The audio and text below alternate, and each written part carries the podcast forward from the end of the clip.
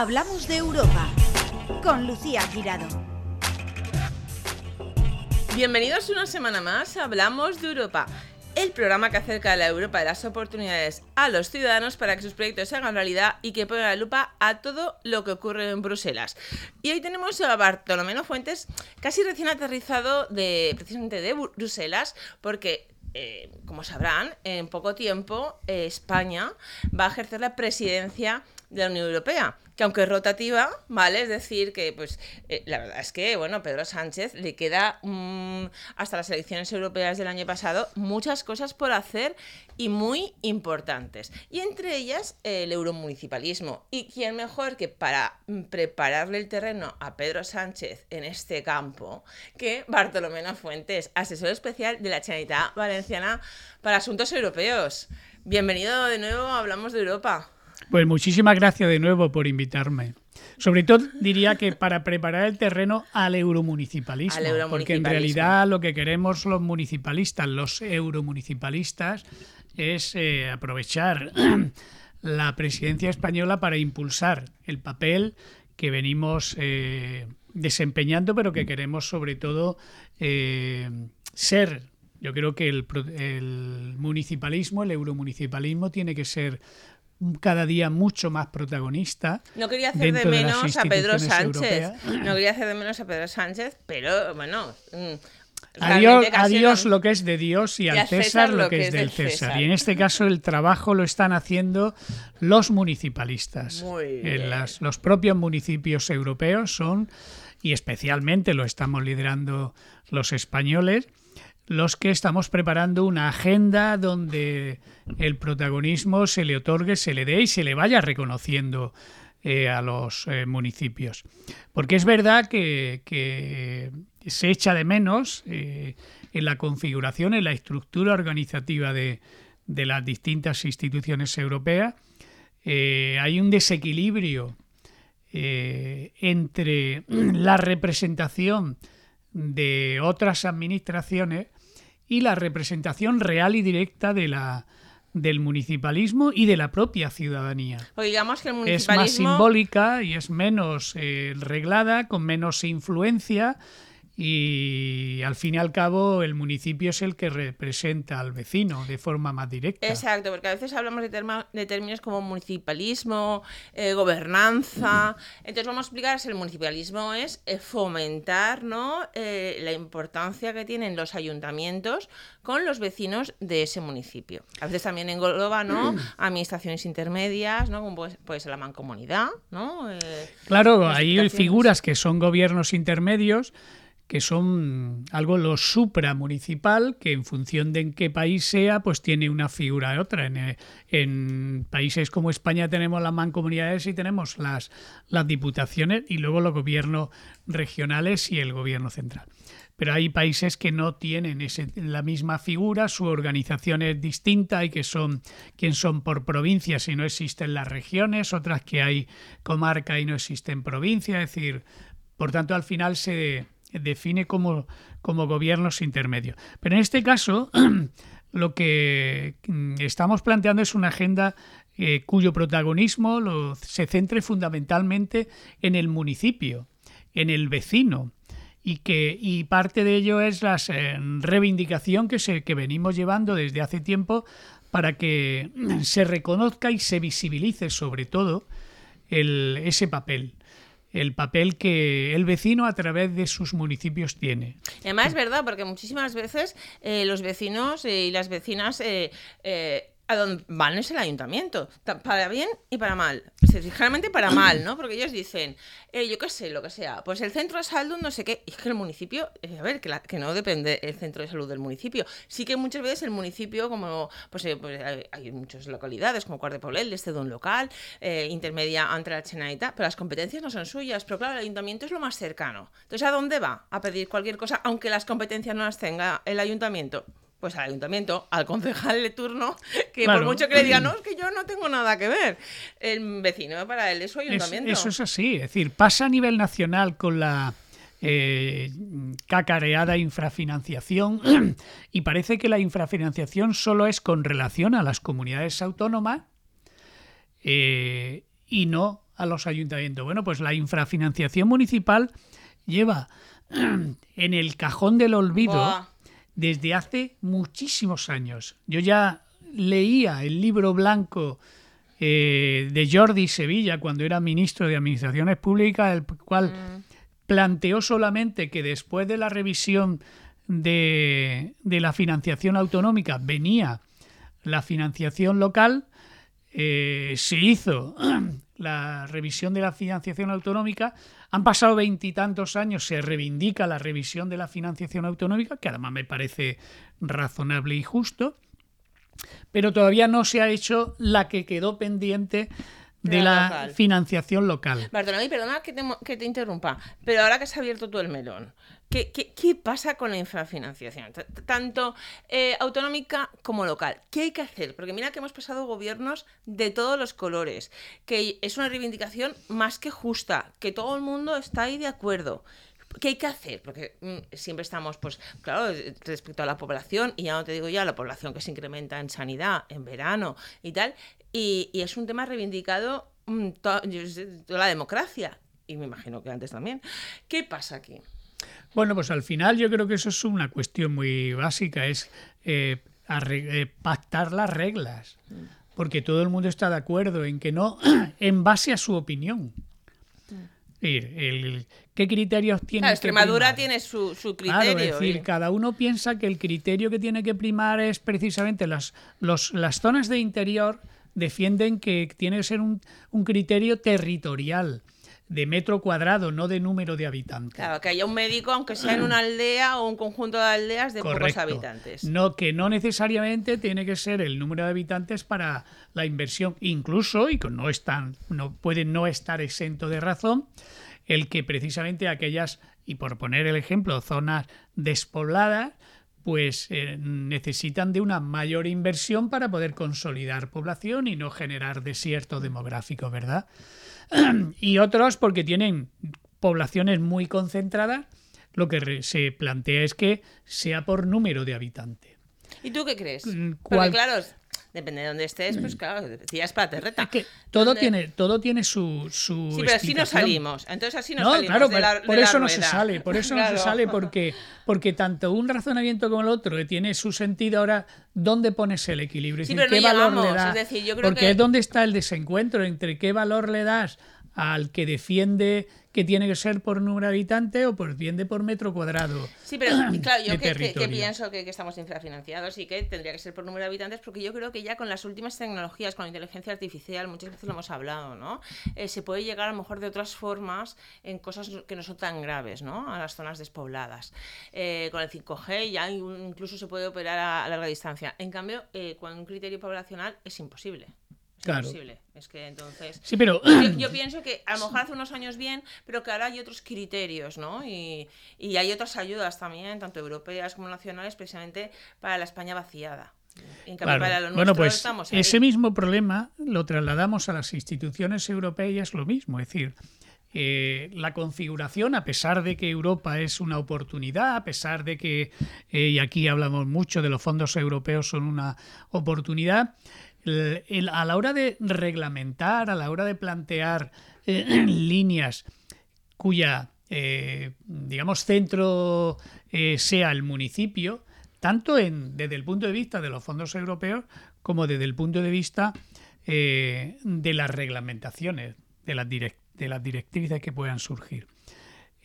no se tiene en cuenta de forma estructural al municipio.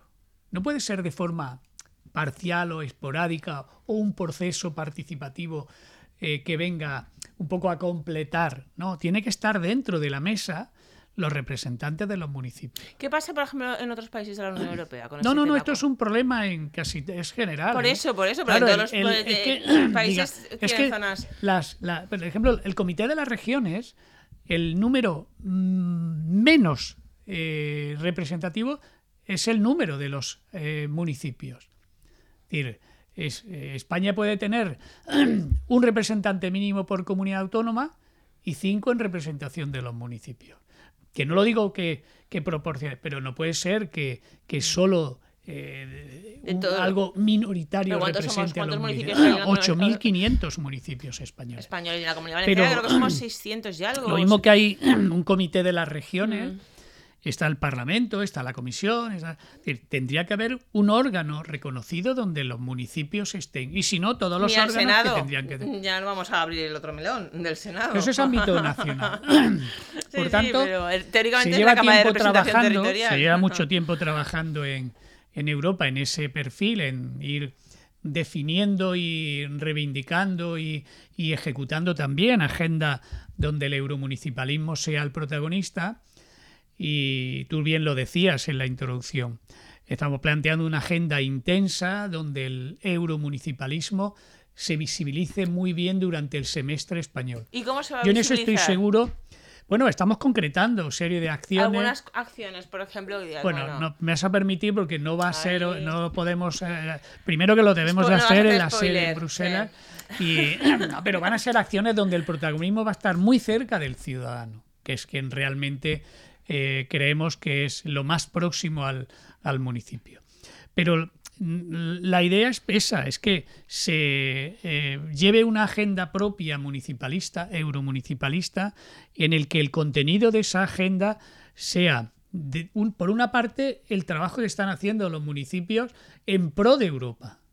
Y por otra parte, eh, esa masa, convertirnos también un poco en masa crítica para reivindicar un papel mucho más consolidado y más reconocido en las propias instituciones europeas para que el municipalismo esté presente permanentemente en Bruselas. ¿Y cómo Hay una parte de aislamiento que, que- que los ayuntamientos tienen y es por parte, por una falta de eh, mm, Visión genérica, visión global. general de que el papel del municipio tiene que estar allí presente. No tiene que ser yo te lo organizo y te lo doy ya eh, cocinado o te pregunto, no, no tiene que ser mucho más y de eh, mucho más de igualdad de condiciones co- junto con el resto de las estructuras que existen. ¿Pero tú crees que se va a reivindicar en este eh, último semestre eh, que de presidencia más europea, española? eh, que, por ejemplo, bueno, esto sería muchísimo cambio, me imagino que no, ¿no? Pero habría algún momento en el que elec- a- a- cuando se hayan elecciones los municipios tengan más representación, tengan en las cámaras, Sí, se podría hacer. Se podría, al menos en las europeas. o exacto, en las europeas, no. Sí, yo, europeas yo no me mi línea, sí, aquí, por ahí pero van, por ahí van por ahí también van. planteamientos. Mi línea, Pero la burocracia mi línea y la- los fundamentalmente va, voy a- al final voy a confesarte algo. Mi línea por donde va fundamentalmente es porque los ayuntamientos son absolutamente, están absolutamente preparados hoy en día para gestionar fondos europeos. Es decir, no hablamos de los Next Generation, las, los fondos estructurales, los ayuntamientos pueden ser finalistas, pero no son gestores. Y los ayuntamientos están preparados perfectamente, los ayuntamientos, las mancomunidades, las diputaciones, que no deja de ser ayuntamiento de ayuntamiento, deberían de tener también en la estructura organizativa de los eh, fondos europeos el que gestionen también ello.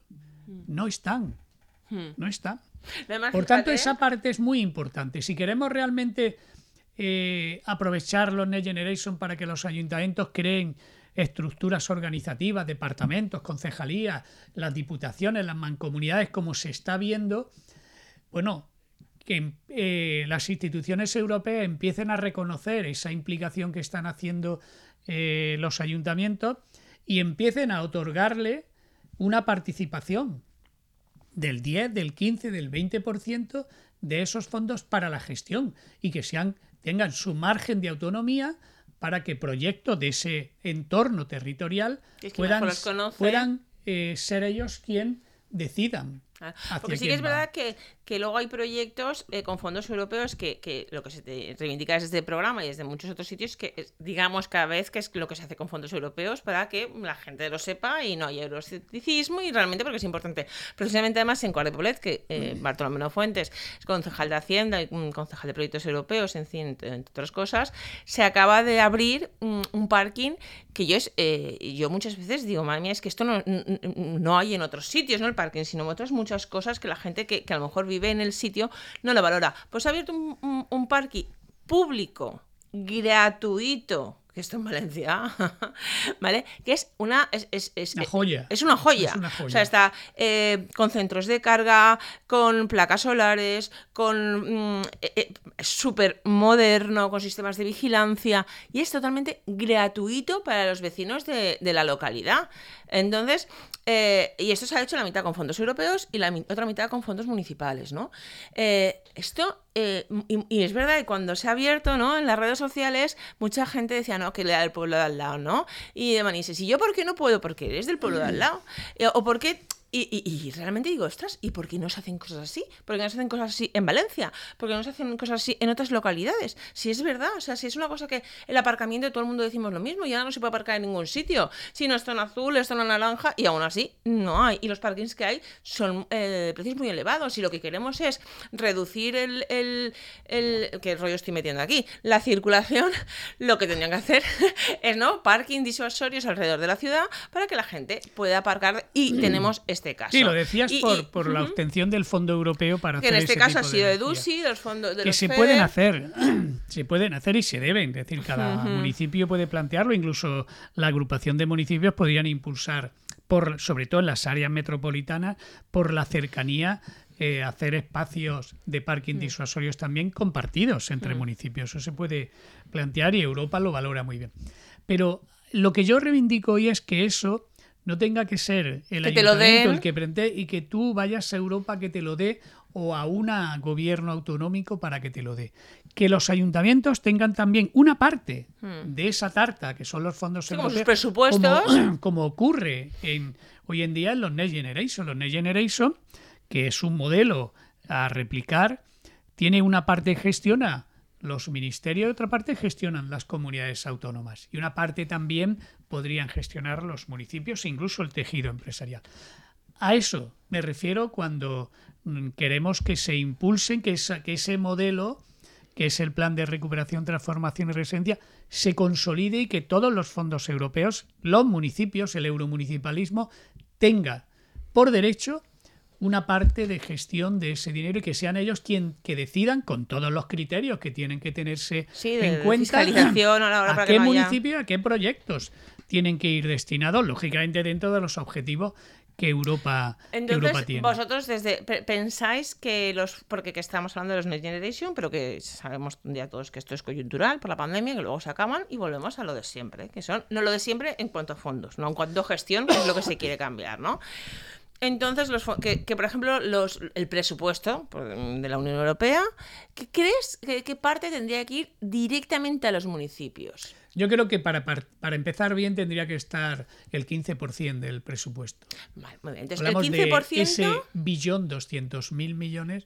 Que viene a España... Pues no, ese billón es el conjunto. Hay una parte ah. que corresponde a, a, cada territorio español en función de, un, de una serie de factores En el caso de los municipios tendrían que establecerse también criterios, pero que al final de eso extendiésemos que entre el, alrededor del 15% sería un, un buen Es como quedaría, ¿cómo quedaría la tarta? ¿Qué iría a nivel eh, el gobierno central, autonómico y municipal? ¿Cómo quedaría un poquito el pastel? Bueno, pues eh, los gobiernos regionales hoy en día reciben una parte muy importante eh, y lo vienen ejecutando cada día, cada día mejor, afortunadamente.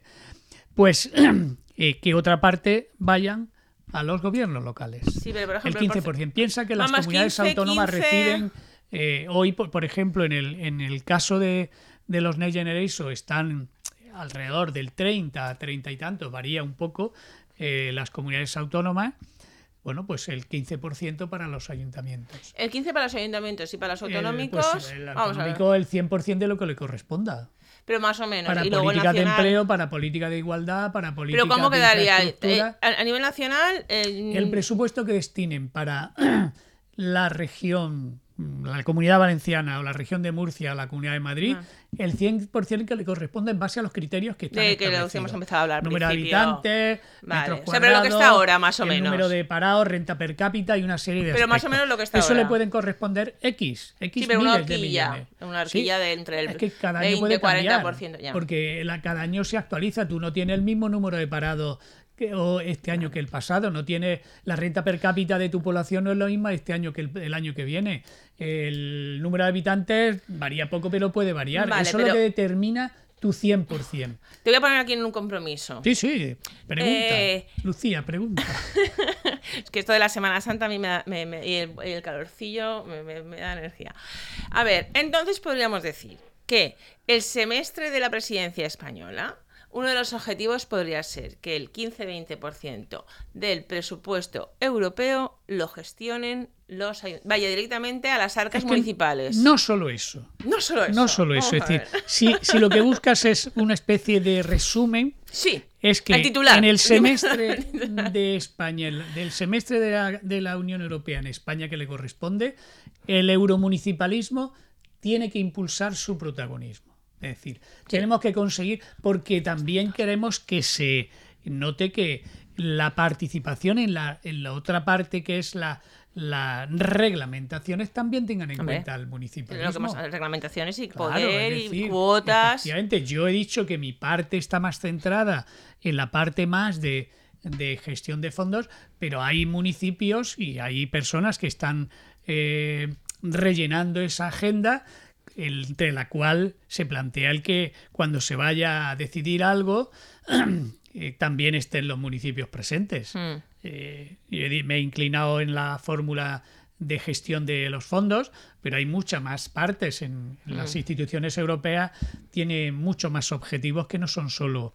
Y luego dejamos lógicamente fuera aquello que es lo que es la posición nacional o europea en torno a una respuesta a una guerra, en torno a una respuesta a una pandemia y somos colaboradores necesarios. Pero hay aspectos que sí que tenemos que ser siempre eh, una parte de la mesa. Ese es un poco el, el escenario que, que queremos ¿Y quién plantear. sería? Eh, ¿Quién representaría? ¿Habría un representante? ¿Habría elecciones también municipales para eh, Europa?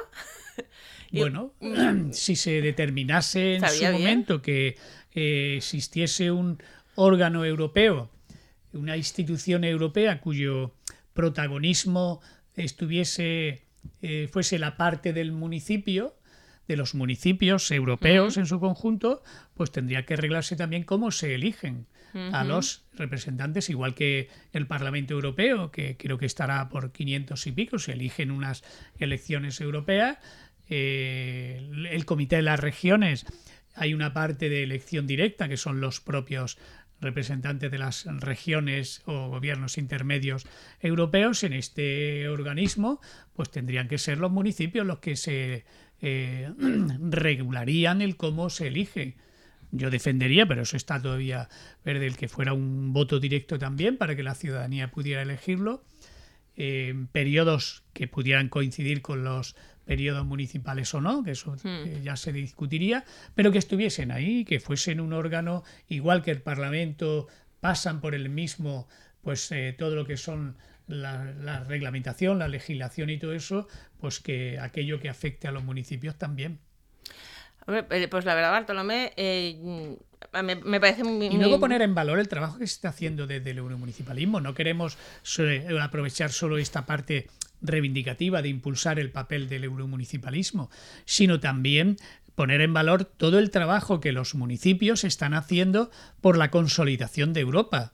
Es decir, hay que poner en papel el trabajo que ha hecho los municipios en esta pandemia. Un papel secundario, de actor secundario, Hombre, pero que ha sido básico. ha sido ¿eh? básico. No, me refiero que no ha sido en, en la toma de decisiones no han participado. Bueno, toman las decisiones Pero en la ejecución de las mismas sí. confinamientos, Pero, pero, En la ejecución de las mismas sí, es decir, ha la sido un elemento clave para que la ciudadanía, es decir, ese escudo social que desde el punto de vista económico lo ha puesto Europa, pero que desde el punto de vista humano lo ha puesto el municipio, no puede pasar desapercibido. Si esa parte no hubiese estado, la primera parte, que fue muy buena, la adopción de inyectar dinero desde el primer minuto por parte de las instituciones europeas, hubiera servido de poco porque no hubiera estado el instrumento que posibilitó que eso realmente atendiese a, a- a- a- a- y provocase ese escudo social que fue los ayuntamientos que ejecutaron. Vamos, a mí me parece básico también que entre en valor. Y, Y- otra serie de aspectos que se están definiendo. No, Porque además, eh, se- en principio se tiene que cerrar antes de las elecciones el pacto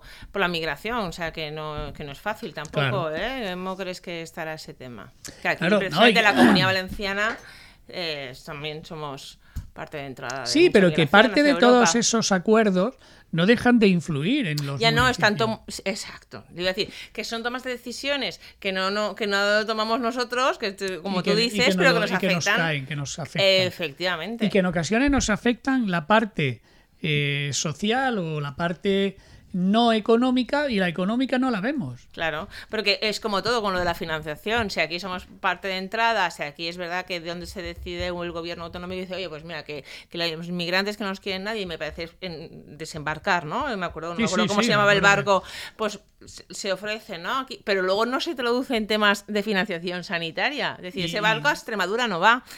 Claro, claro. Entonces no llega, sino que a lo mejor iría. No, pero, pero ya no va llega. bien, ¿no? Pero sí, a mí todo eso me parece bien, pero que tiene que tener.